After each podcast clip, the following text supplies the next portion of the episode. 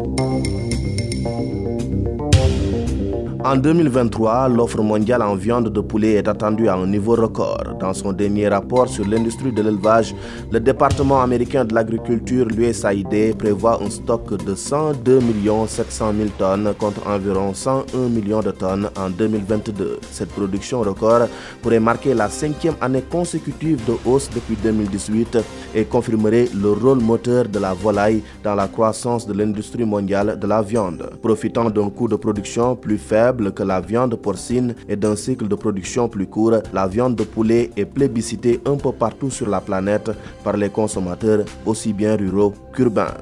Dans l'actu du pétrole et du gaz, direction Mauritanie, le gouvernement signe un accord de partage de production avec British Petroleum et Cosmos sur le gaz de Bir Allah à Modoubari. Le deal convenu pour une période de 30 mois implique pour les sociétés engagées sur ce périmètre la réalisation d'études préalables à la prise d'une décision finale d'investissement pour le premier semestre 2025. Des options relatives à la mise en œuvre optimale du contenu local seront également étudiées en collaboration avec le gouvernement mauritanien.